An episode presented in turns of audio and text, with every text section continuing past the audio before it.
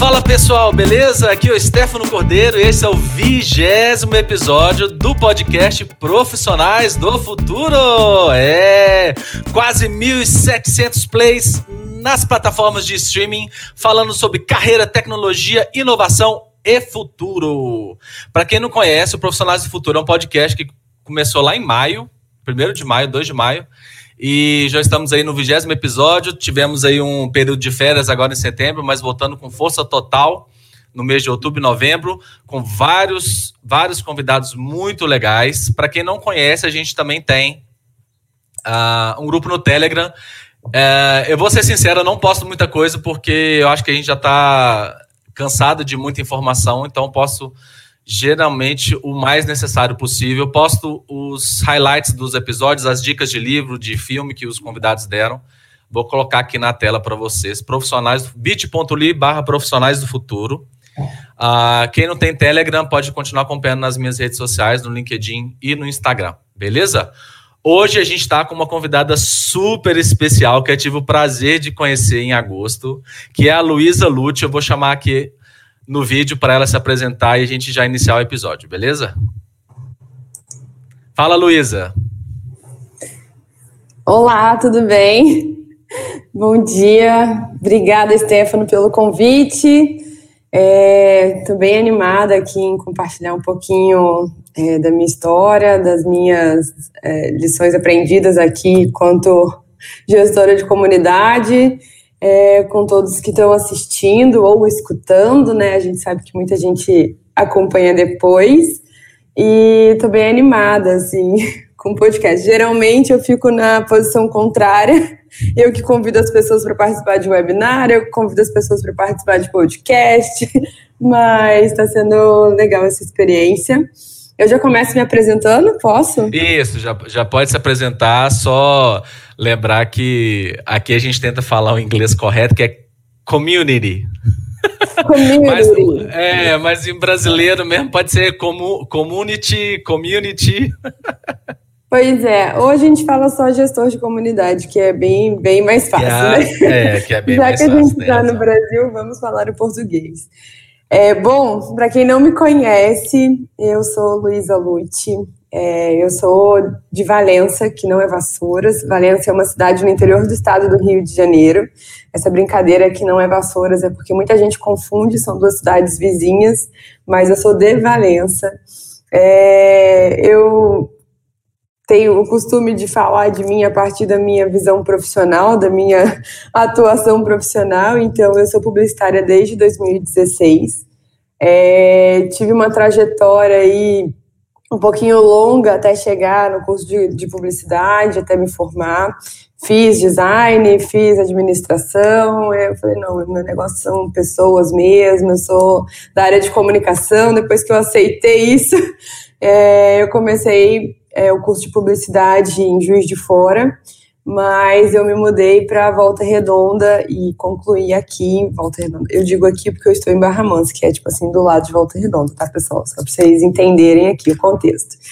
É, e desde 2016, então, né, que foi o ano que eu me formei, eu venho entendendo a melhor forma de trabalhar com o meu propósito, né, com as coisas que eu gosto, que ao longo do tempo eu fui identificando que são pessoas, né? Gestão de pessoas, gestão de relacionamento, gestão de projetos. E tudo isso está dentro da pauta do gestor de comunidade. Mas não foi tão fácil descobrir que eu queria ser gestora de comunidade, né? É uma profissão, vamos dizer assim, bem nova, bem, bem, bem nova mesmo, é, no mundo, vamos dizer assim, é, e no Brasil. Claro que, né, assim, sempre existiram gestores de comunidade, porém sem saber que estavam gerindo é, comunidades, né, sem, não sem saber, mas sem ter esse, essa, esse olhar, né, é, de que estava gerindo um grupo de pessoas com um propósito em comum e que isso é, nada mais é do que uma comunidade. Então, é, só para dar um contexto de como que eu entrei, né, é, nessa área de comunidades é interessante porque foi totalmente por acaso. É, como eu disse, eu sou do interior do estado do Rio. É, não sei se todos os interiores do Brasil são assim, mas quando a gente está no interior, as coisas demoram um pouco mais para acontecer, demoram um pouco mais para chegar. E aí, quando eu estava para me formar em 2016, eu já tinha passado por muitas agências de publicidade, estagiando, já tinha trabalhado no cartódromo da cidade, fazendo eventos, gerindo também as equipes de kart. E eu fui vendo tudo que eu não queria ao longo da faculdade. E aí, quando foi chegando perto da minha formatura, né, perto da minha conclusão aí de curso, eu fui ficando, né, um pouco preocupada, me pressionando e as pessoas também, né, pressionando, porque as pessoas adoram pressionar a gente. E eu falei, cara, eu preciso ter algumas experiências para eu poder entender o que que de fato é, eu posso fazer dentro daquilo que eu gosto. E aí, em 2016, eu participei de alguns eventos, né, que foram é, é, é, determinantes aí na minha carreira. Então, eu, eu, participei de um estágio de comunicação em assuntos militares que aconteceu aqui em Resende, na AMAN, né? Não sei se todo mundo conhece, a Academia Militar das Agulhas Negras, ela fica aqui do ladinho de onde, de onde eu tô. E eles têm esse estágio, né, que é um estágio onde eles trazem as, os profissionais, né, os estudantes, né, no caso, na época, de comunicação para entenderem um cenário de guerra, né, como se comportar, o que fazer, é, quais são as coisas que podem acontecer, enfim, foi muito massa. Eu fiquei 10 dias é, dentro da AMAN, a gente dormiu e acordou na rotina militar, né, de acordar às 5 horas da manhã e almoçar às 11 horas, e, e a gente participou de vários treinamentos com eles, foi, assim, sensacional. Gostei bastante, mas foi mais um aprendizado que eu não queria fazer, né, eu não queria ser correspondente em assuntos militares. Então eu continuei nessa busca, falei, gente, não é possível, né, eu preciso me encaixar aqui no mundo, sabe quando você fica se sentindo uma pecinha fora do do quebra-cabeça, eu tava um pouco assim. Até que é, eu descobri um evento que ia acontecer aqui na região, que se chamava Startup Now. O Startup Now foi o primeiro evento de startups aqui da região sul-fluminense. A gente não tinha tido nenhum tipo de evento de startup aqui até então. E eu não fazia ideia do que era startup, né, de como que eu, publicitária, conseguiria trabalhar com inovação, não fazia ideia. Mas eu queria experiência diferente, então eu fui participar do Startup Now. Recebi um convite pelo Facebook da pessoa que estava organizando, Luísa, acho que esse evento é sua cara. Eu, gente, mas como assim? Quem é você? Você nem me conhece. Ele, não, pelo seu perfil, você vai gostar, e lá, lá, lá. Eu falei, ah, então eu vou, né? Aí fui. Fiquei na casa da mãe de um amigo, porque eu não tinha nenhum conhecido em Resende, eram três dias de evento, né? Eu começava cedo, acabava tarde. E foi aí que eu tive o primeiro contato com inovação, startups e o mundo né, relacionado a essas temáticas, que no caso a gente tem aí algumas comunidades, né? E nessa época foi quando a comunidade de inovação da região estava se formando. Então, a Rio Sul Valley, que é a comunidade de inovação aqui da região sul-fluminense, ela estava se formando. É, e eu achei super interessante aquele movimento. Eu falei, nossa, é, nunca vi isso aqui. Né? Sempre que a gente precisava ou queria ter algum tipo de conteúdo relacionado né, a isso, assim, a gente acabava saindo, indo para as capitais, né? Normal. Só que é complicado você ficar sempre indo para a capital para ter né, experiência de evento, não sei o quê. É o transporte, é a hospedagem, a alimentação, é tudo, né? Que você tem, é um gasto bem alto, assim. Então, às vezes a gente não tinha o conhecimento porque não tinha como lá buscar, né?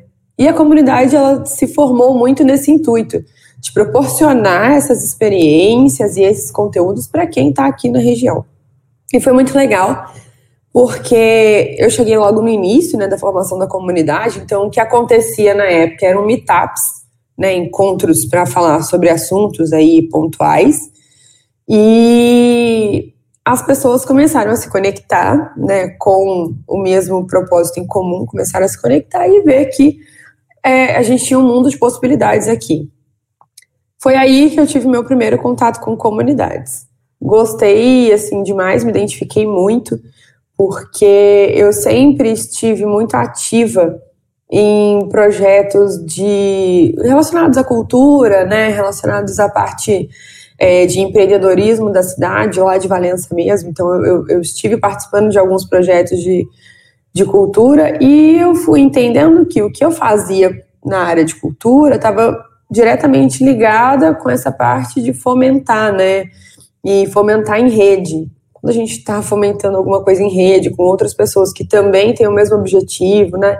A gente acaba estando em comunidade.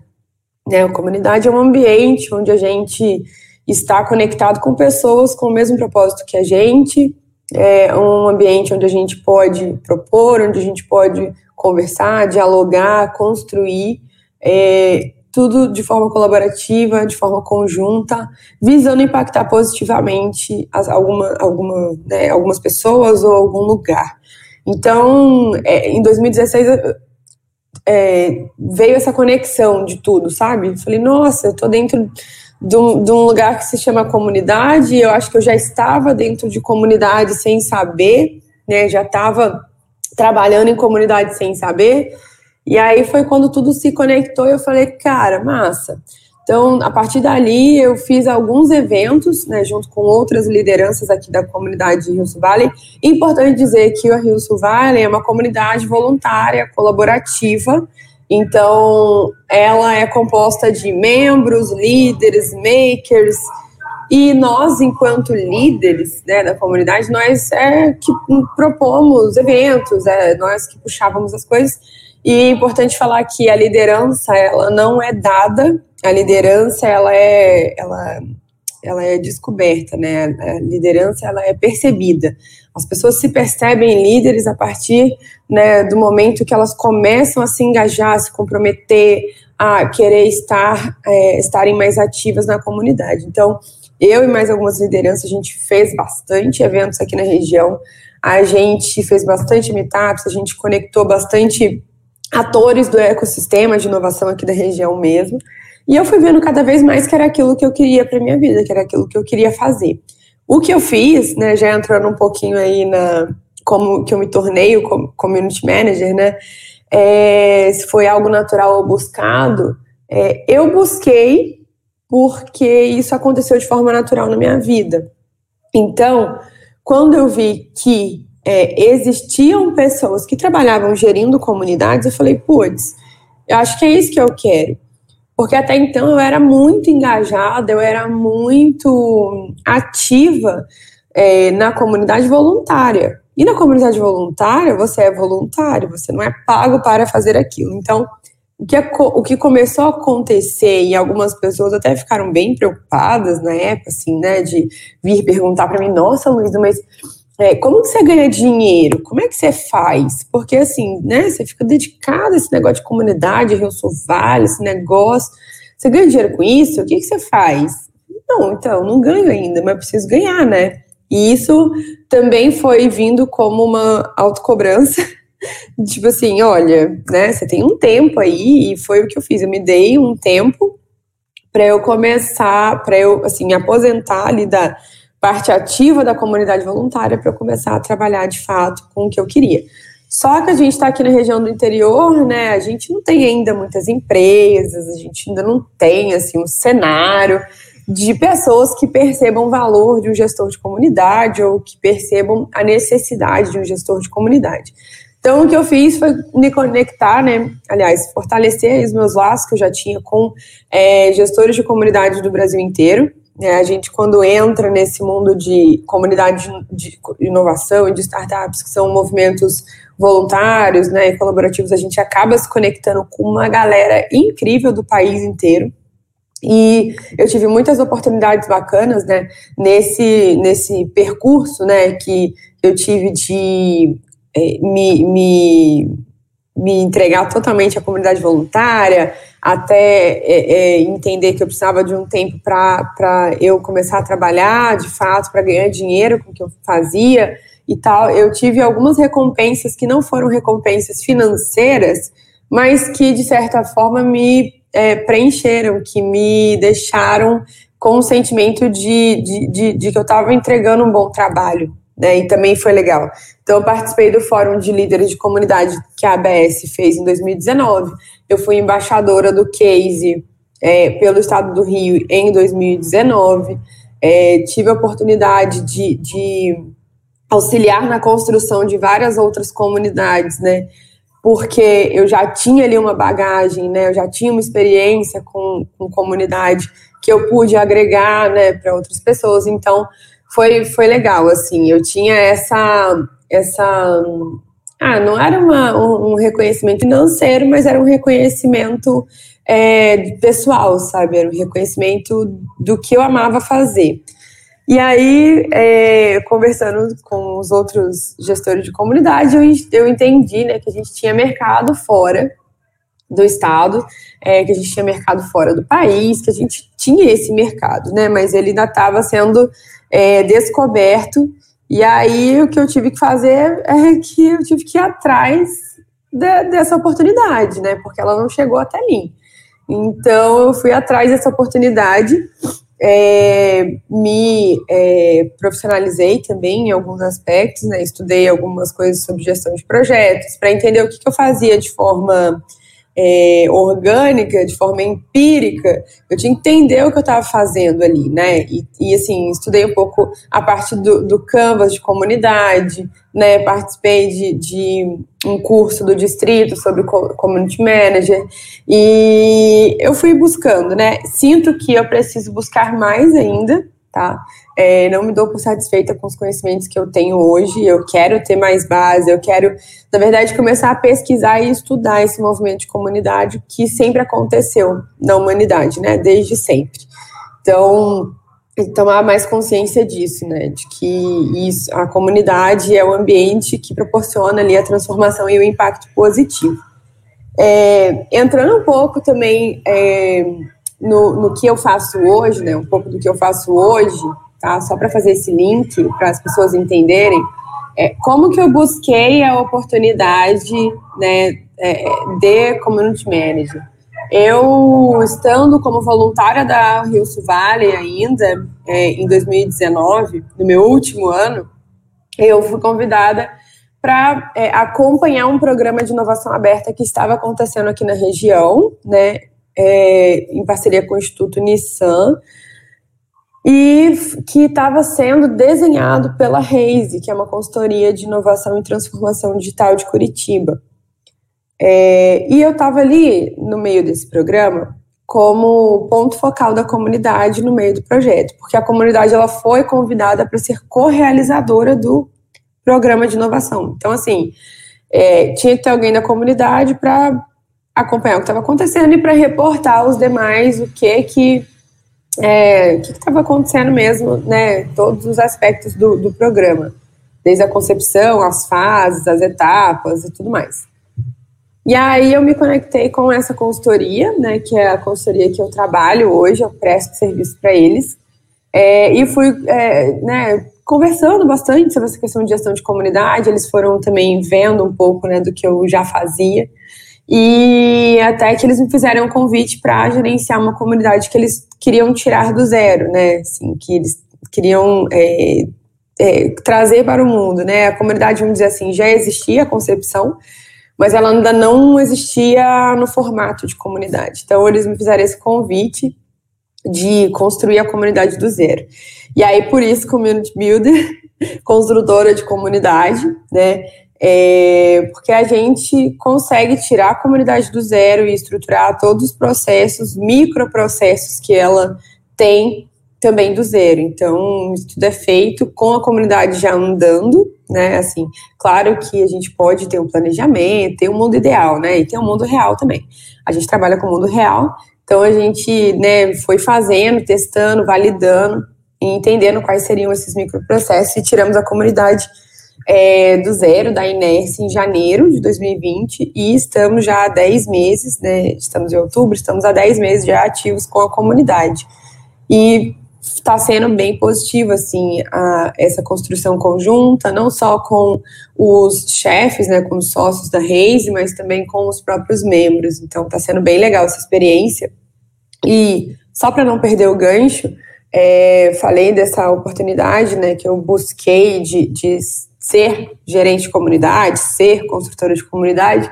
É, mas eu hoje, além disso, sou também sócia de uma consultoria de inovação aqui na região, né, que é a Trivor. Então, na Trivor, é, somos três sócios. É, nós três nos conhecemos dentro da comunidade de inovação. Né, nós três éramos voluntários da comunidade.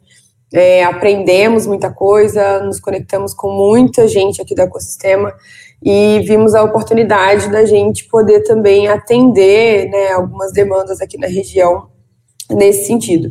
A gente tem uma característica que é legal, que a gente consegue trazer a metodologia de inovação de startup, a metodologia ágil, é, para ser aplicada né, para micro e pequenos empreendedores. Então, a gente tem dois cases bem legais aqui na região que a gente é, executou em parceria com a Secretaria de Desenvolvimento, tanto de Piraí quanto de Barra Mansa, é, em que a gente acelerou aí micro e pequenos empreendedores e foi demais assim. Além disso, a gente hoje está também é, aplicando a metodologia de aceleração das startups da incubadora de Volta Redonda. Então, é algo que está no nosso sangue ali, né? A gente aprendeu e vem colhendo muitas coisas de quando nós éramos voluntários na comunidade. É, e aí, assim, é, voltando ao papo de community, meu inglês é certo, Stefan? É, falou certo. É, você quer falar também? Que eu tô aqui numa falação. Não, é, eu só queria levantar um, uma questão assim, é, e que é uma coisa que eu, que eu falo muito aqui no podcast, é de que nem sempre a pessoa nasce sabendo o que vai fazer, né? E, e o legal da sua história é que ela foi ela não é parecida com a minha, porque eu não faço o que você faz, mas é, ela foi pelo mesmo estilo de via negativa. Né? Tudo aquilo que você não queria ser, você sabia, você tinha certeza. Uhum. Né? Você foi lá na, no curso da AMAN, é, não é uma coisa que eu quero, não quero ser correspondente de. Né? No caso do Brasil não tem guerra, né? Mas seria como se fosse um. É, não quero mexer com nada disso, é legal e tal, parabéns para quem faz, mas não é minha praia. E eu lembro uma vez que. Sim eu fui visitar meu pai e ele tinha um restaurante lá em casa, né? E aí ele falou assim: dispensei o garçom e você vai ser meu garçom hoje. Cara, nunca mais eu fui garçom na minha vida. Porque, cara, não é isso que eu quero fazer. Eu era bem novinho, assim, né?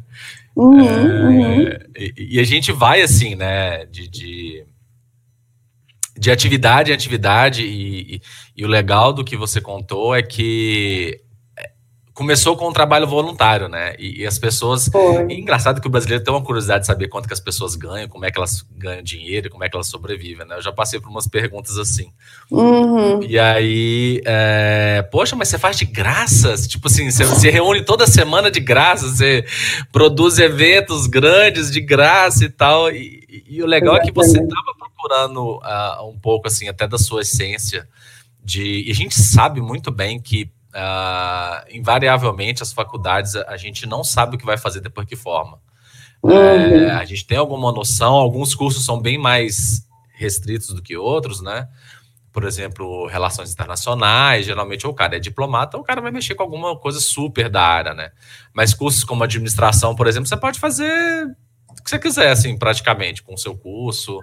A publicidade Sim. também tem um pouco disso e, e, e outros cursos, assim, que que não te dão assim o ferramental, né? Outro dia, ontem a gente estava até discutindo, a sábado estava discutindo com um casal amigo nosso de que tem advogado ensinando advogados recém-formados a se portar numa audiência no tribunal. É tipo isso, ó, como entrar com uma petição num, num tribunal, num hum, TJ da vida. Porque não prepara, né? Não prepara. Não prepara. E, e, a sua experiência, apesar de ter sido, igual a gente né, comentou, foi buscada, mas foi acontecendo também, né? É, foram as oportunidades. E, e uma coisa que eu também falo aqui muito é o podcast aqui é na real, né? A gente sabe que a cena de inovação, de startups, até hoje ainda é em São Paulo, né? É o maior uhum. centro de startups, é onde as, as a, os investidores estão, é onde as empresas estão e todo mundo quer Sim. estar lá e tal, mas Uh, já entrevistei o pessoal do César aqui também, já conversei com várias pessoas e agora conhecendo mais o projeto até da Rio Sul Valley, e aí, para quem não sabe, eu conheci a Luísa nessa comunidade que ela ajudou a montar, que é a Inovadores Inquietos, que eu já falei algumas coisas aqui, e que essas coisas vão acontecendo, né? Uh, uma coisa muito legal, principalmente da área de tecnologia, que são os meetups, né? Tem até um aplicativo sobre, disso que você encontra a galera que mexe, sei lá, você gosta de fotografia, você encontra um meetup de fotografia. Uh, você quer mexer com qualquer outra coisa, marca digital, tem os meetups de marca digital da sua área, da sua região. E aí uh, acontece muito na área de tecnologia, pra, principalmente para quem está começando, e é, e é aquele negócio voluntário, assim, né? De de você estar tá lá pelo amor à causa, mesmo que não seja uma causa ali, né? Sei lá, inovação não é uma causa, mas é um, um negócio que eu fico muito feliz de ver que vocês estão conseguindo é, aplicar no interior coisas que as grandes empresas já usam, sei lá, nas, nas capitais, nas suas fábricas, etc. Ah, porque é uma coisa muito distante, né? E, e, e por ser interior já demora, imagina interior e pequena empresa, né? E micro uhum. pequena empresa. Sim, então, sim. até de não ver valor nisso no primeiro momento e, e de vocês estarem conseguindo, olha, se você fizer assim e tal, é, talvez seja um caminho melhor para sua empresa e etc. Parabéns também pelo, por esse trabalho. E aí, voltando no, com relação às comunidades, uma coisa muito legal, assim, que eu até queria perguntar quais são as dores, os desafios, é que você falou muito bem que, né, que o ser humano ele tem essa necessidade de se socializar. Não tem como, né? Você viver em sociedade hoje sem ter uma comunidade, meio que a, a comunidade do seu prédio, né? Os, o condomínio, o seu condomínio é uma comunidade, né? Isso aí. E aí o, o, o Daniel Goleman, no livro dele Foco, é, cita algumas pesquisas que, que dizem que as pessoas, o ser humano normal só dá conta de gerenciar na cabeça dele 150 pessoas, 150 pessoas ali. E é até por isso que as equipes, o, na área militar, na área de empresa, as equipes, ah, por exemplo, o batalhão é 100 pessoas, é alguma coisa assim, né? eu não lembro as ordens e, e as questões. Também é, não lembro. De, de, pelotão, batalhão e tal, e não sei o quê. Mas é o que a pessoa dá conta de, de gerenciar, entendeu? Sim, e aí, entrando nesse aspecto assim, né, que ó, creio eu que um dos objetivos da comunidade é crescer, é, não ficar numa panelinha de, sei lá, cinco pessoas da, da mesma coisa. Uh, quais foram os maiores desafios de se levantar não só a sua comunidade voluntária, como também a da Reis, se você quiser falar? Uh, de, primeiro, de levantar e de construir, porque eu vejo que o momento inicial é de muita empolgação, todo mundo quer, não, vamos lá, vamos fazer e tal, mas na hora que chega a hora do trabalho, sei lá, primeiro evento, ou sei lá, fazer até a, as, as guidelines da comunidade, né? O que a gente vai fazer, o que a gente não vai fazer, etc. O pessoal já começa a dar uma esmorecida. E, e como é que é esse trabalho, assim, de um construtor de comunidades, gerente de comunidades, de primeiro construir, segundo não deixar morrer, que eu acho que é o principal.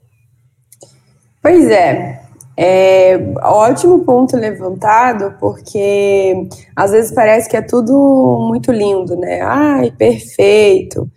Comunidade começou e se mantém de uma forma ótima, ai, que lindo. E ah, muitas das vezes não é bem assim que funciona, né? É, construir comunidade é algo trabalhoso, mas é algo que é, é tranquilo de fazer, né? Com planejamento, com, é, com os propósitos bem definidos, né, com os valores alinhados. Construir comunidade não é algo complexo. Você tem que saber um passo a passo mínimo ali, mas é tranquilo. O difícil em comunidades é você manter o engajamento das pessoas, dos membros é, ativo, né? Manter o engajamento das pessoas em alta, porque é isso que dá é, a, a, continuidade de um trabalho que começou a ser feito, né? Então, assim, é, ah, o propósito de toda a comunidade é crescer. Pode ser, é, tem algumas comunidades que visam a exponencialidade, né, crescer e, e, enfim, viralizar, vamos dizer assim.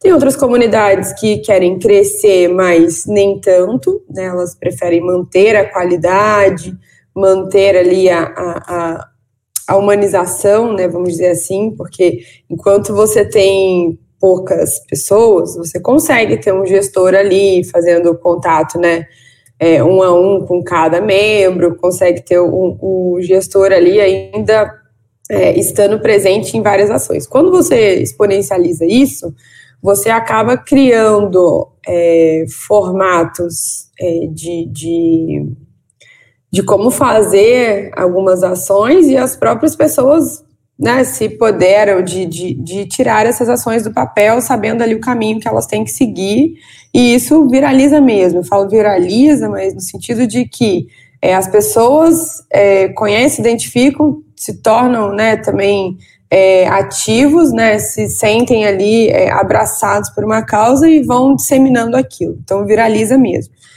Mas os desafios, cara, o principal desafio da comunidade, tanto voluntária quanto comunidade é, fechada, comunidade né, de marca, qualquer comunidade, é o engajamento dos membros, né? Então, assim, se tem uma coisa que a gente tem que prestar atenção, que a gente tem que se preocupar, que a gente precisa olhar sempre, é como que está o relacionamento entre os membros, né? Como que está é, o, o, relacionamento dos membros com os rituais da comunidade, né, com as atividades da comunidade.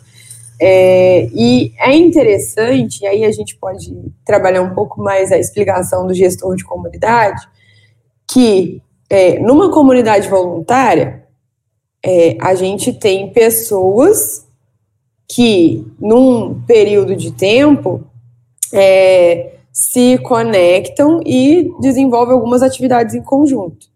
Porém, como é uma atividade voluntária, cada pessoa está num momento de vida diferente, né? Então, um vai poder se doar mais tempo, outro vai poder se doar menos tempo. E esse ciclo de atividade, ele é mais, vamos dizer assim, ele gira mais rápido, tá? Quando a gente tem uma comunidade fechada, que a gente tem um gestor ali, né, sendo, vamos dizer assim, pago, né, para poder é, é, manter aquela comunidade viva, ativa, organizada, planejada e produtiva, é, fica um pouco mais fácil, né? Porque o gestor tem essa incumbência de entender quem são os membros que estão ali, mas que não estão conseguindo participar, por que, que eles não estão conseguindo, né, se a comunidade consegue ajudar de alguma forma, quem são os membros que estão ali é, querendo participar, mas não sabem exatamente como, né, algumas pessoas que são mais retraídas, são mais tímidas, então também é o papel do gestor da comunidade trazer essas pessoas para a atividade, né, identificar quem são as pessoas que já são ativas, que já são, né, é, vamos dizer assim, animadas o suficiente e que a gente precisa é, entregar mais valor para elas, para que elas continuem nessa atividade, até para elas venderem, vamos dizer assim, venderem, tá, gente? Então, não vou vender a comunidade mesmo, mas vender o propósito da comunidade para outras pessoas que ela identifica que são pessoas com aquele mesmo propósito, né, que tem essa energia com aquele movimento. Então, é, até fazendo uma não, não jabá, né, mas fazendo uma, uma leitura aí do, do gestor de comunidade, do papel do gestor de comunidade, é interessante que você é, que quer ter uma comunidade da sua marca, que quer ter uma comunidade com o objetivo XYZ, é, é importante que você veja o valor do que o gestor de comunidade tem a oferecer, sabe? É, o gestor de comunidade ele não está ali pura e simplesmente só para ah, se alguém precisar, eu estou aqui. O gestor de comunidade faz ao contrário, né? Ele vai em busca do que ele pode oferecer para a comunidade, para os membros, para melhorar a experiência, para ampliar ali os processos internos. Então, gestor de comunidade tem esse papel, né? E ele é que não deixa é, que a comunidade se apague, né? Que a chama ali da comunidade se apague. Então, é, assim, o de desafio maior, voltando na pergunta que você fez, de comunidade, seja ela aberta, fechada, seja o tipo que for, né, que a gente tem alguns modelos de comunidades, cara, o maior desafio na minha percepção é o engajamento, né, é tipo como que você lida com com a dinâmica do grupo mesmo, né? Porque se deixar, é, a comunidade acaba adormecendo. Já aconteceu isso, né? Aqui na, na comunidade é, voluntária. É, aconteceu das lideranças que estavam ativas é, terem que sair do circuito por motivos pessoais, profissionais e vários outros motivos. E nesse meio tempo, né, de, das pessoas terem saído com as próximas lideranças serem formadas, é, ficou um gap ali que a comunidade ficou, por exemplo, inativa de atividades durante seis meses. Mas a comunidade não morre porque ela já está ali tão organicamente capilarizada na, na, região que ela vive, entendeu? Mas em termos de atividade. Que é, foi, aconteceu que ninguém passou o bastão. Né, Sim, né, na fala. verdade, assim, a gente teve um processo de passagem de bastão né? Eu, inclusive, tentei fazer isso com algumas pessoas, mas é, passar o bastão não é pura e simplesmente você entregar e sair correndo, né? Tem gente que acha que, que passar bastão é você entregar e sair correndo, e não foi isso que aconteceu, mas é, você passar o bastão é um momento de empoderamento, né? De, de você mostrar valor. Por que que qual que é o valor que aquela pessoa tem de estar tá entregando o tempo dela de graça para aquele movimento. Isso, isso tem que ser mostrado, isso tem que ser percebido. E isso é o mais difícil, né? A gente falar que ah, você vai ter reconhecimento, que você vai auxiliar no, no ecossistema, que tá, mas você fazer a pessoa perceber valor né, para ela, do que, que, a comunidade pode agregar, é, é, é, o mais desafiador, assim. Eu tento sempre é, trazer isso a partir da, da, das minhas experiências e das, das coisas que eu pude colher, né, mas nem todo mundo percebe isso no mesmo tempo, então, às vezes demora um pouco, e às vezes também as pessoas precisam ver que se ninguém pegar para fazer, não vai ter, para elas poderem se mobilizar. Ai, cara, Achei que alguém fosse fazer e eu tô aqui hum, tentando fazer uma labarismo para poder participar Já tem duas semanas, ninguém manda nada nesse grupo do WhatsApp, ninguém é. responde. E aí acho que nesse, nesse gap aí é que a gente tem que também, você falou, né, aprender mais também, aprender a trabalhar mais a formação de lideranças, formação de passagem de bastão, né? A gente, enquanto líder, é, tem que ter a preocupação de estar ativo, de estar fazendo as coisas acontecerem, mas também tem que ter a preocupação de pensar quem vai né, é, é, pegar esse bastão depois e se essa pessoa já está sendo preparada se você já está, enquanto líder, entendendo como formar outros líderes. Parece bobagem a gente falar assim, ah, é, tem que formar liderança, parece que é uma coisa assim besta de fazer, né? Ah, gente, formar lideranças, cara, pô. Sabe, uma coisa meio óbvia, mas não, não é tão óbvio assim. Às vezes pode até ser óbvio, mas na prática a realidade é outra, né? Na prática não é bem assim que funciona. É, eu já passei muito disso na, nos grupos, assim, eu sou, eu sou, eu sou de igreja batista e lá também é um, né, uma comunidade voluntária, vamos dizer assim, Enorme. assim, comum. Sim. Só que é assim, geralmente você tem lá na sua cabeça que você é o líder, né? E, e, aquela referência lá depois de você, né? A pessoa que as pessoas procuram quando você não está, né? Aquela referência nata. E, e tem muita gente que, que é esse líder, apesar de não perceber, né, que é o líder informal, é, quando você começa o processo de falar, e aí, fulano, o que, que você acha e tal, quando você já quer passar o bastão, a pessoa geralmente, é, ou acontece realmente da pessoa não conseguir, ou a pessoa não quer, ela não se enxerga como líder, ela ela, tipo assim, ela gosta dessa, de, dessa, vamos dizer, dessa liderança informal, mas sem o peso da responsabilidade de ser nomeado, do cargo, né? Mesmo que, que voluntário. Ah, uhum. o, que a gente, o que a gente brinca muito é que você não tem que formar o líder, você já tem que formar o líder do líder. Para quando não. ele tomar a liderança, ou você fizer a passagem da liderança, ele já tem alguém para ajudá-lo, igual essa pessoa já te ajuda hoje. E, Sim. e quando se fala em, em comunidades voluntárias aí com, sei lá, é, de profissões, de, de, de, de, grupos com interesse em comum, isso ainda é mais difícil, né? Porque a, a pessoa pode simplesmente sumir, né? Ah, não atende mais, pronto. E, e, e, eu acho assim. É difícil, né? Eu já vi muitas comunidades legais morrerem, porque cada um vai para um outro lado da vida. É, fulano arruma gêmeos e aí zero tempo para qualquer outra coisa. E é o momento da vida dela, a gente tem que respeitar. E aí, uh, já entrando um pouquinho no outro assunto, uh, que é um assunto denso, uh, eu já até conversei com vocês, né, lá da comunidade. Para mim é um assunto muito, muito sensível, mas eu vejo hoje como muito necessário, né, quando se fala de construção de comunidades, principalmente, principalmente as voluntárias, né, que não é de nenhum não pertence a nenhum outro grupo, sei lá, a comunidade das pessoas da empresa X, entendeu? Sabe, a comunidade das pessoas engajadas com inovação do Sul Fluminense. Ah, e é, como que a diversidade entra nisso e como você vê isso, né? Ah, e como isso acontece, né? Naturalmente, você acha que tem que ser fomentado ou não? Ah, aqui sem, sem julgamento de valor, e eu também Estou entrando e estudando um pouco mais agora. É, reconheço que eu tenho muito para estudar. Igual foi, nós tivemos um webinar né, sobre diversidade. E, e eu queria saber o que você acha desse assunto dentro do tema de construção de comunidades. Ótimo levantamento aqui. É algo que está em pauta né, dentro da comunidade Inovadores Inquietos, o assunto de diversidade.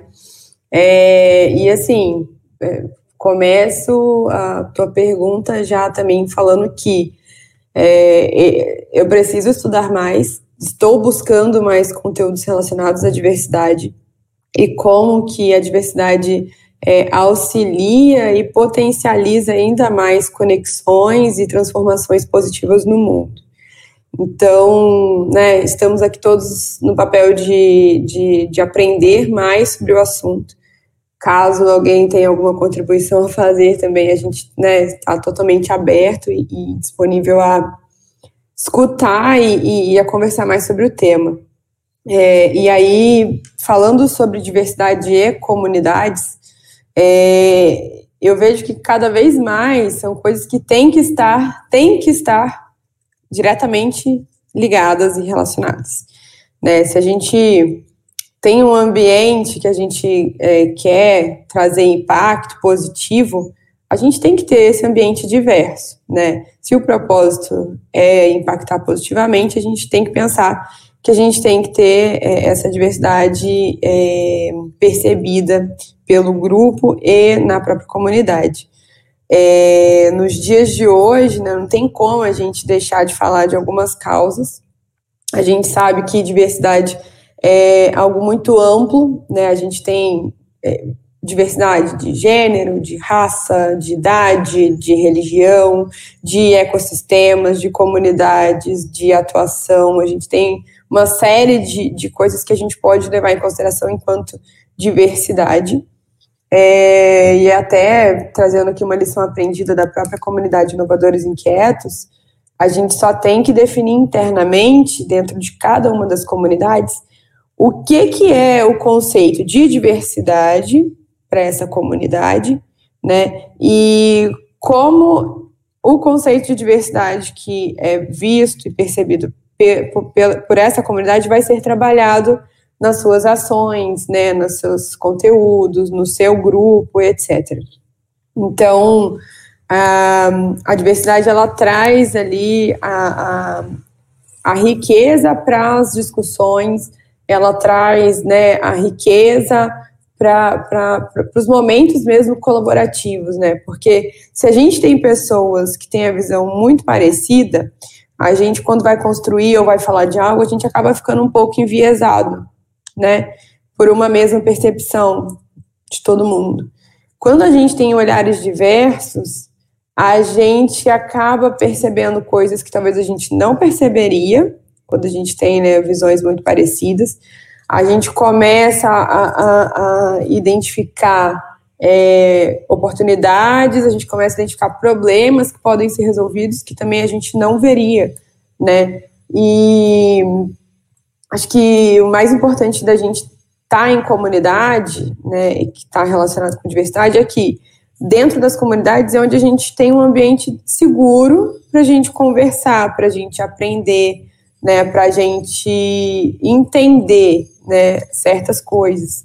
E aí é, a diversidade entra muito forte porque é, a gente precisa cada vez mais falar sobre diversidade de gênero, a gente precisa cada vez mais falar sobre diversidade de, de, de cor, né? A gente precisa falar e a gente precisa se desconstruir para construir algo coerente, né? Porque a gente ao longo da vida a gente vem sendo construído de uma forma que talvez a gente não tenha tanta consciência, né? Pelas pessoas que criam a gente, pelas pessoas que nos cercam, as pessoas do nosso círculo de amizade, as pessoas do nosso trabalho.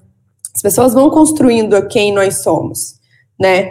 É, conscientemente e inconscientemente. E aí, às vezes, a gente está tão imerso nessa construção dos outros na gente que a gente, a gente, a gente se pega pensando é, sobre certos assuntos, né, certos pontos, que a gente fala, nossa, mas eu penso assim, mas acho que não está fazendo muito sentido eu pensar assim, né? Qual é a outra forma de eu pensar? Quais são os outros é, os outros acontecimentos que tem aqui para eu poder analisar e saber qual que é de fato a minha percepção sobre determinado assunto ou a minha percepção sobre determinada situação. Acho que dentro da comunidade a gente tem esse, essa oportunidade de vivenciar, de conversar com pessoas diferentes, é, sendo um ambiente seguro, a gente tem a oportunidade de se desconstruir para se construir de uma forma mais é, consciente né, de todas as questões. Então, eu acho que dentro da comunidade é o ambiente ideal para a gente falar sobre diversidade e exercer a diversidade que a gente tanto busca, que a gente tanto fala, né? É, às vezes não é algo tão simples, tá? Igual a gente fala assim, ah, é só exercer a diversidade. Descer de verdade não é ah, sair colocando um monte de gente de, de grupos diferentes, mas é a gente estar atento que, quem são as pessoas que realmente estão chegando perto, por que, que certos grupos de pessoas não estão ainda dentro da comunidade. Né? A diversidade ela vem muito em formato de questionamento, eu acho, assim, no início, né? Por que, que a gente não tem tantos negros dentro da comunidade? Por que, que a gente não tem tantas mulheres dentro da comunidade? Por que, que a gente não tem tantos assuntos relacionados a X temática dentro da comunidade? Por que, que a gente não tem tal coisa? Acho que né, o primeiro passo para a gente trabalhar a diversidade em qualquer ambiente é a gente começar questionando, né? Por quê? Por que, que não temos isso? Por que, que fazemos dessa forma? Por que, que não pensamos desse jeito? E a partir desses porquês, a gente vai entendendo melhor é como que a gente consegue é, criar um ambiente positivo, e aí isso é algo que eu carrego comigo, que vai trazer uma transformação positiva para o mundo. Então, a diversidade, ela está sendo cada vez mais falada, a gente precisa falar, porque são questões que estão, é, como diz um inovador inquieto, o Yuri, Gustavo Yuri aqui, é um elefante que está no meio da sala. E que se a gente não começar a falar sobre esse elefante, ele vai continuar no meio da sala e a gente vai continuar sem entender nada. Por que, que tem um elefante no meio da sala? A gente tem que começar a falar, até para normalizar certas coisas, até para a gente trazer é, a percepção né, do que, que a gente sente sobre certas é, situações ali, sabe? Então, Acho que diversidade, cara, é, é, o futuro assim das organizações, é o futuro né, das comunidades, é o futuro, é o futuro que eu digo é a realidade, né, do futuro desses ambientes. Né? Acho que a gente tem que estar sempre atento, muito atento a isso, e também atento em, em, em como a gente vai ensinar o que a gente já aprendeu sobre certas causas para outras pessoas porque a base, acho que, da diversidade e, e, e, da transformação positiva é sempre a tolerância. A gente vem falando muito isso dentro da comunidade. É, a gente não pode chegar, é, ser agressivos se a gente quer ensinar e, e passar algum, alguma lição aprendida para outra pessoa, né? Então a gente tem que ser muito tolerante, tem que respeitar que algumas pessoas ainda estão é, em um momento de desconstrução, né? A gente precisa entender esse cenário para a gente também não não podar ou não polir certas pessoas que começaram a pensar fora da caixa, começaram a se questionar, mas que às vezes por ter uma intolerância, ela para de pensar naquilo porque eu não, não vou pensar nisso, né? As pessoas são tão intolerantes, então eu não preciso pensar nisso porque eu não quero ter problema e eu não quero é, entrar em discussão, mas não, é o contrário, né? A gente precisa questionar, a gente precisa entrar em discussão, a gente precisa falar para a gente poder, de fato, ser mais inclusivos, né? Porque acho que o grande lance da diversidade é você conseguir, a partir dela, trazer inclusão para para as pessoas né, que estão é, fora do circuito ali, né? Então, a diversidade ela tem que ser falada para a gente conseguir incluir mais pessoas, né, incluir mais é, olhares diversos dentro de um ambiente, né? Seja ele de comunidade ou não, assim. Fui prolixa, fui um pouco repetitiva, mas... Não, não, é isso mesmo. Eu já até citei no... Inclusive, acho que foi no episódio com a Melissa sobre criatividade, que a IDO, ID ou IDO, que é uma da. Ah, criado, o cara lá é o criador do Design Thinking. Uhum. Uh, eles contratam gentes, e aí, gentes, pessoas uh, das mais diversas uhum. áreas. Sei lá, é um problema de engenharia. Ele, ele chama publicitário, ele chama uh, arquiteto, ele chama engenheiros mesmo, ele chama gente da área de saúde.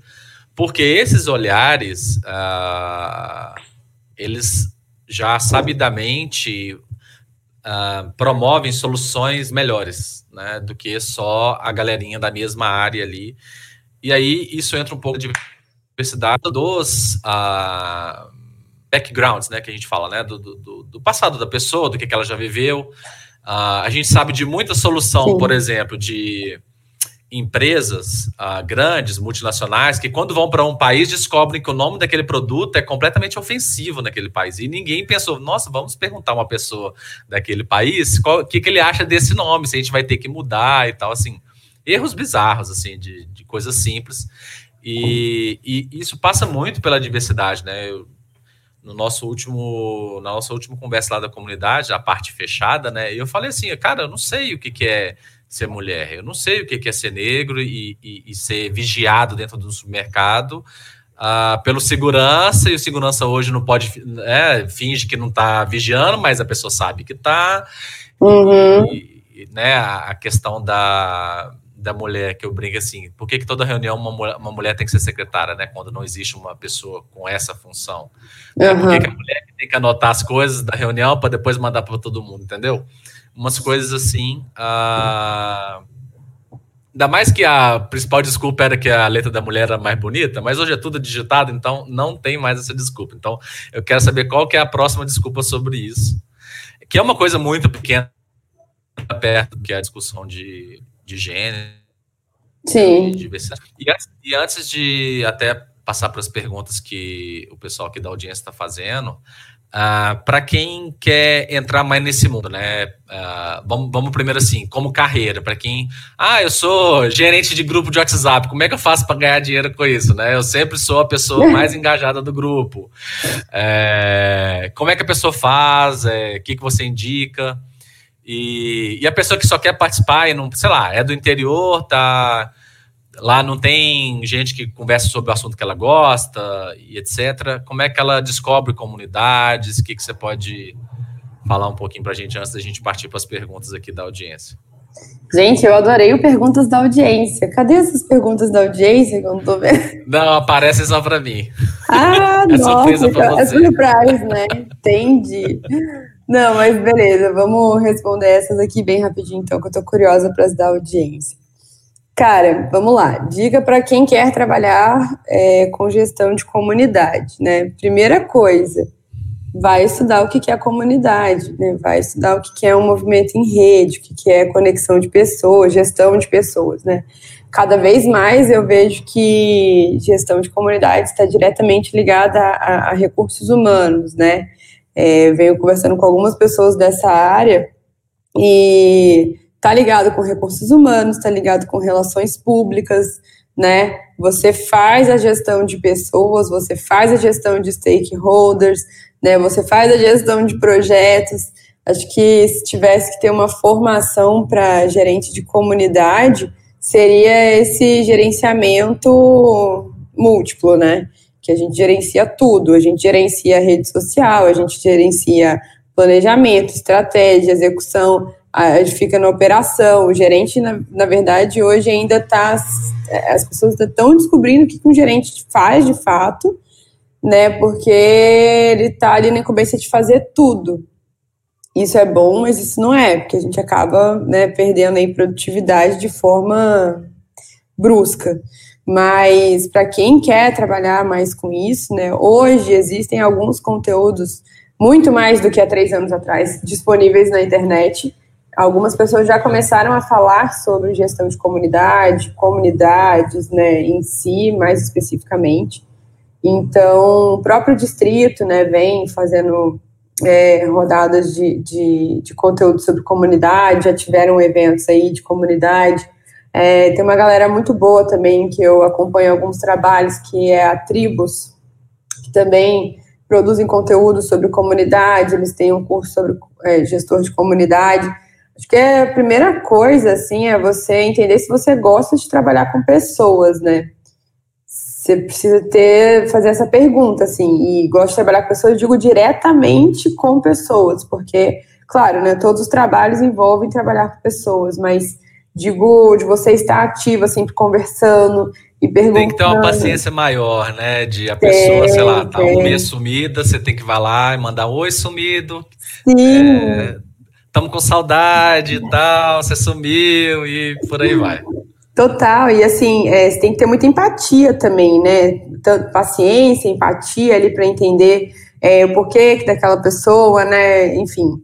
Então, acho que a pessoa que quer trabalhar com gestão de comunidade, a primeira coisa que ela tem que fazer é, é, é entender o que é uma comunidade, entender qual que é o papel de um gestor de comunidade, né, gestão de comunidade não é só gestão do grupo do WhatsApp, envolve muito mais que isso, não desmerecendo quem faz gestão de grupo de WhatsApp, tá, pessoal?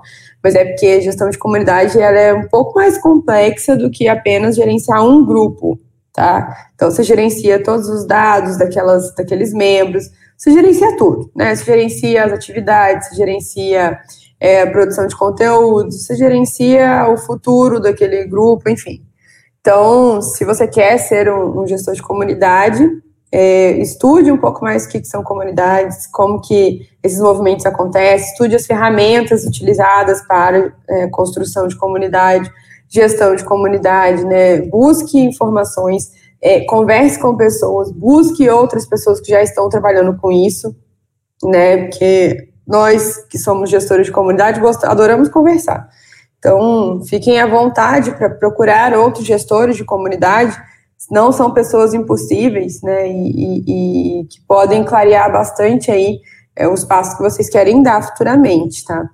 É, e para quem quer participar de uma comunidade, como o Stefano falou, é, acho que a primeira coisa é você entender qual que é o propósito, né, que você quer se conectar, com qual propósito você quer se conectar ah, eu quero me conectar com um grupo que, sei lá, é, faz trabalho voluntário uma vez por semana num, relacionado a pet. Tem a comunidade do, do, do, dos amigos, né? Da, ai, gente, esqueci o nome, mas dos que trabalha com resgate animal, sabe? Tem isso, existe uma comunidade relacionada a essa causa né? Ah, eu quero estar numa comunidade para falar sobre design. Tem, existem comunidades focadas no assunto de design. Quero estar numa comunidade é, para me conectar com pessoas diferentes e que tenham inovação como propósito, como inovadores inquietos. Tem também, né? Então, assim, busque é, primeiro em você qual que é o seu objetivo em entrar numa comunidade. O que, que você quer é, buscar nessa, nessa, nessa comunidade. E aí fica muito mais fácil de você entender qual que é a comunidade que você vai entrar, qual que é a comunidade que você vai se juntar, né? É, se você quer participar de uma comunidade voluntária, é, existem muitas comunidades voluntárias relacionadas à inovação e startups pelo Brasil inteiro, muitas, muitas. Então, quem tem aí o compilado disso é a ABS, né, Associação Brasileira de Startups. Então, facilmente você acha a comunidade mais próxima de você dentro da ABS. Ah, eu quero participar de uma comunidade, sei lá, relacionada a qualquer outro assunto. Cara, ativa sua rede de contatos. Com certeza alguém vai ter alguma recomendação para te fazer. Né? Use as suas redes sociais, né? É, fale com as pessoas, comunique para as pessoas que você está buscando esse ambiente, né? Então, é, a gente não conhece todas as comunidades que existem, a gente nunca vai conhecer todas as comunidades que existem, mas são muitas. E com certeza vai ter uma que vai se encaixar com o perfil que você está buscando, mas você precisa entender qual que é o seu propósito, né, e o que que você está buscando de fato para poder se conectar com essa comunidade. E aí, a partir do momento que você entra na comunidade, é, busque entender quais são as pautas que estão sendo faladas, quais são as ações que estão sendo desenvolvidas, né? Aonde que você se encaixa ali para acompanhar as discussões, depois para você propor essas discussões é bacana você fazer parte do movimento de uma forma ativa, né? É, mais do que só ficar ali passivamente observando tudo que acontece, sem julgamentos, mas é legal você estar tá também de uma forma mais ativa nas comunidades. É, é, é que a gente fala só recebendo, né? Só bebendo da fonte. É. E, e, e, e, o que eu falo muito aqui também, né? Todo mundo tem uma jornada única, todo mundo pode contribuir. Uh, respeitosamente, claro, né, e discordando das visões da comunidade, etc. Uh, ah, e, e, e a, eu vejo assim a construção da comunidade como uma coisa muito muito legal, assim, uh, de diversas visões irem construindo alguma coisa juntos, né? Não só pessoas que pensam exatamente igual, né? E, uhum. e tá a civilização, né? Viver de forma civilizada, construindo alguma coisa para o futuro. E Sim. aí agora entrando nas perguntas da audiência, Uh. Uh, vou colocar a primeira pergunta aqui. Uh, o Marcos Góes, né, conhecido nosso, uh, perguntou qual que é a importância da, de comunidades na gestão de projetos e do change management. management. E até antes de passar para você, eu queria só, eu lembrei aqui de um caso, eu estava eu trabalhava com implantação de SAP e mesmo que a de forma pirata, existe, na, na empresa que a gente estava implantando o SAP, existia meio que uma comunidade dos do contra que não queriam tirar o sistema legado, que era muito melhor do que o sistema novo. E se você não trabalhasse, se a gente não tivesse trabalhado o change, né, que o pessoal chama né, carinhosamente de change, que é a gestão da mudança, ah, provavelmente até hoje essa empresa estaria no sistema legado de 1970 e tal. É, então, com, essa, com esse fundo, queria passar a palavra para você, para você responder qual é a importância da gestão de comunidades e também na, dentro da gestão de projetos e de gestão de mudanças. Bom, Marcos, para quem não sabe, é um dos sócios da Reis, né, meu, meu chefe atualmente como gestora da comunidade de inovadores inquietos, que é fomentada pela Reis. É, vem com esses termos em inglês, isso não é inclusivo, mas tá, né? O gerenciamento de mudanças, ok. Cara, não sei, deixa eu pensar. É, qual que é a importância das comunidades na gestão de projetos? E, cara, assim, a importância das comunidades na gestão de projetos é que você, dentro da comunidade, tem ali é, um não vou dizer acervo porque a gente está falando de pessoas, mas você tem ali é, profissionais diversos que você pode né, trazer para diferentes tipos de projetos. Não sei se é nesse sentido que o Marcos perguntou, confesso que não, não entendi muito bem, mas você tem ali né, pessoas é, que você pode trazer para projetos. É... É, talvez passe muito pelo que eu disse, né? Assim, principalmente na gestão da mudança, e eu tenho outras histórias de change também. Mas é de trabalhar essa comunidade ali que está sofrendo a mudança, talvez, a importância de se trabalhar isso, porque, assim, por mais que né, o CEO ou o dono da empresa fale, não, vamos fazer isso e vai ocorrer essa mudança, uh, ela pode ser feita de uma forma muito mais suave se existir essa esse trabalho aí de comunidade e, e, até mesmo é o foco do Change, né? De, de, de, conscientização, de instrumentalização das pessoas para a mudança, né? Uh, eu trabalhei numa empresa do estado que, antes de surgir a cidade administrativa, lá em BH, ela, a sede dela era no centro, né? Na, aliás, na Zona Sul.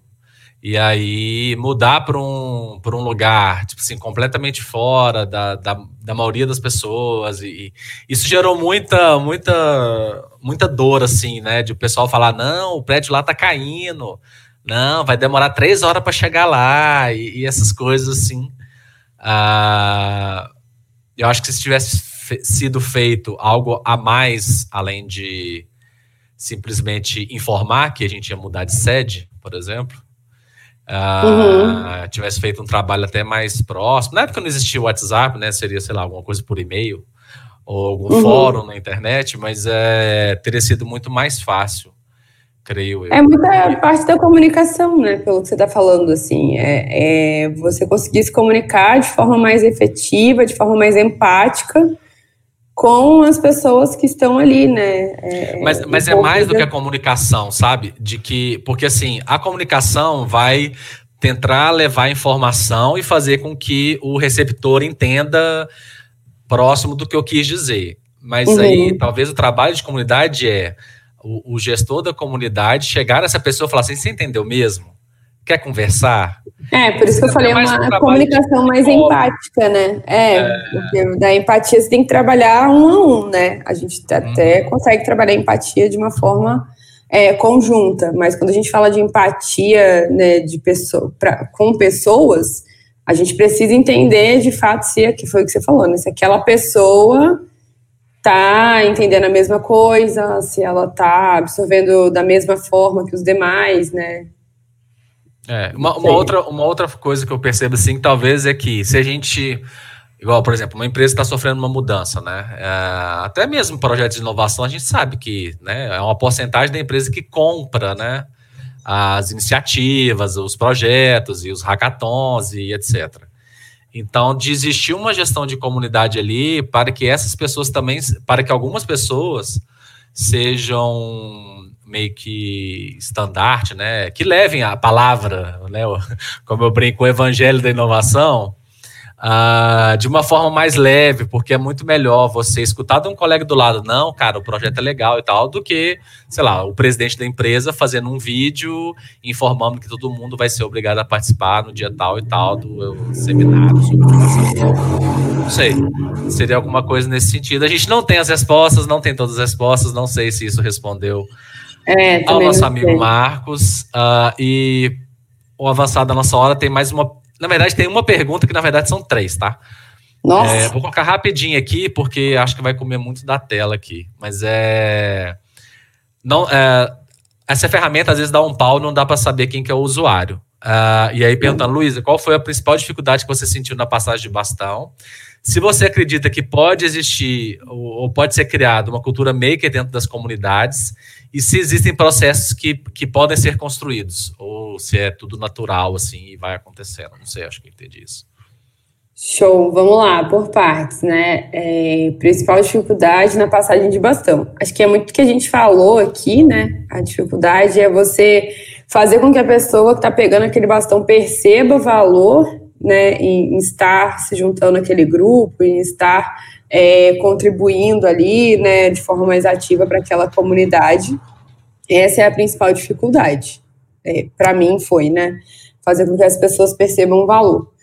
É, e se eu acredito que pode ser criada uma cultura maker dentro das comunidades, com certeza, né? É, as comunidades são aí um ambiente de milhões de possibilidades. Então, se você entender que a cultura maker faz sentido dentro daquele propósito estabelecido na comunidade, né? Se é algo que está diretamente ligado à, à, iniciativa da comunidade, eu acredito que pode ser criado. Você pode criar o que você quiser, assim, né?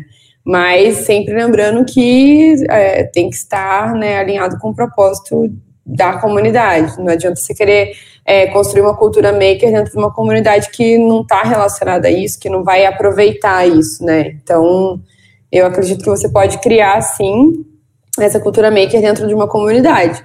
Mas você tem que, se for uma comunidade colaborativa, entender com os demais o que, que é uma cultura maker, né? Qual que seria o, o, o, impacto positivo da cultura maker dentro daquela comunidade, como que seria trabalhada essa cultura maker. É, não é só simplesmente você chegar e tacar uma cultura maker ali, porque acho que você tem que construir em conjunto, né? E saber se é de fato isso que as pessoas estão precisando e querendo no momento, né? Então, isso também faz, é, faz parte aí da, da comunidade, né? E, e, se existem processos que podem ser construídos, com certeza, é, eles podem e devem ser construídos, né? E aí, lembrando que um, um, processo que foi construído há três anos atrás, talvez não faça mais sentido nos dias de hoje, vamos dizer assim. E você pode entender com os demais né, membros que estão ativos no momento se ainda faz sentido, se não faz, se não faz, o que que dá para vocês fazerem a partir dali, né? É, vocês podem sim construir processos a todo momento e a cada necessidade que apareça, né? É importante. Processos ajudam bastante você deixar um legado, né? É, na passagem de bastão, a gente tendo processos claros e definidos ali facilita muito mais a vida daquela pessoa que está entrando, que ela vai ver um passo a passo de cada ação ali dentro, né? Então, criar para microprocessos, criar processos dentro da comunidade é uma forma de você torná-la mais independente, vamos dizer assim. Ninguém vai depender de você para falar como que tem que fazer X coisa dentro da comunidade. Se você tiver um processo definido, a pessoa só vai ali, vai olhar como que tem que fazer e ela mesma vai fazer. Você dá mais autonomia para as pessoas a partir dos processos. É, um, um, testemunho é que quando eu entrei na Inovadores Inquietos, eu falei assim, nossa gente, nunca vi uma comunidade tão séria na minha vida. Uh, mas eu acho que tem que ter mesmo uns processos mínimos. Um outro, uma outra comunidade que eu participava era assim, todo mundo era administrador, era um grupo né, de Telegram. Todo mundo era administrador do grupo e você poderia incluir qualquer pessoa. Só que você tinha que preencher umas perguntinhas e colocar por que, que você estava chamando a pessoa, com o que, que ela ia contribuir, né? Que não ia ser só uma pessoa para ficar entrando e olhando que a gente estava conversando, e mais algumas outras e tal, mas assim, era livre da, da própria comunidade adicionar quem quisesse e tal, e eu acho isso bem bacana, assim. Sim. Ah, de ter esses é, processos assim, mas até para, igual você falou, né, auxiliar e não ficar dependendo tanto do líder, né? Ô, oh, adiciona fulano aí para mim e tal, não sei uhum, o quê. E tem um porquê de estar tá adicionando aquela pessoa naquele grupo, né? Ah, é, sei lá, o negócio você citou aí uh, da questão animal, né? Ah, ela adora os animais, tá, beleza, mas é, quem hoje fala assim, não, eu odeio os animais, né? Mas assim, não é só isso, né? Com o que, que ela vai contribuir? Qual que é a expertise dela? Com o que, que ela está afim de fazer? Né? Ela vai ser uma embaixadora no, no, no bairro dela, na rua dela, né? E algumas coisas assim. É, Bom, você infelizmente... Entrando, você entrando numa comunidade, para a gente fechar aqui, é, você tem que primeiro entender qual que é o cenário atual que ela está.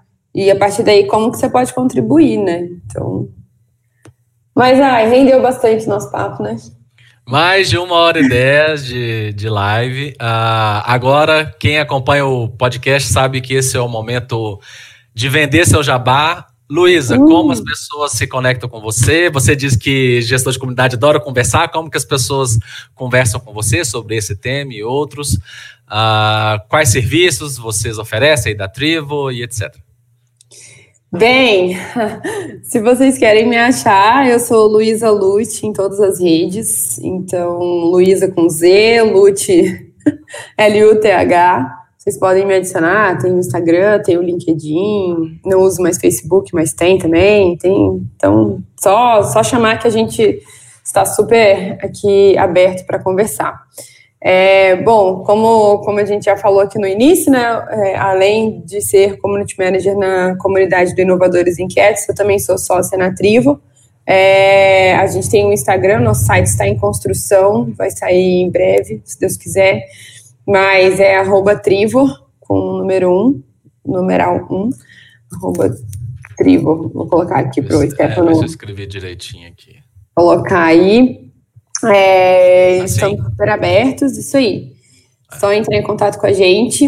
É, a gente também está fomentando uma comunidade da tribo, muito parecida com o que você falou, Stefano, é, que é uma comunidade ali no Telegram, onde você coloca indicações, né, a gente coloca dicas, A gente tem feito aí meetups é, uma vez por mês, duas vezes por mês, né, dependendo de como que anda a agenda da, da, da galera, a gente faz uma ou duas vezes, mas para falar de temas também que a gente vem trabalhando ali dentro da, da própria comunidade. E, paralelo a isso, eu estou como Community Manager aqui na comunidade Inovadores Inquietos. É uma comunidade fomentada né, pela Raise Shift, que é uma consultoria de inovação e transformação digital de Curitiba. É, a comunidade hoje ela tem um cenário aberto, né, ela tem um ambiente aberto, que é o site, o Stefano colocou aqui, inovadoresinquietos.com.br. É, a gente coloca bastante conteúdos lá sempre relacionados à transformação através da inovação, né, a, a assuntos que estão aí batendo na nossa porta.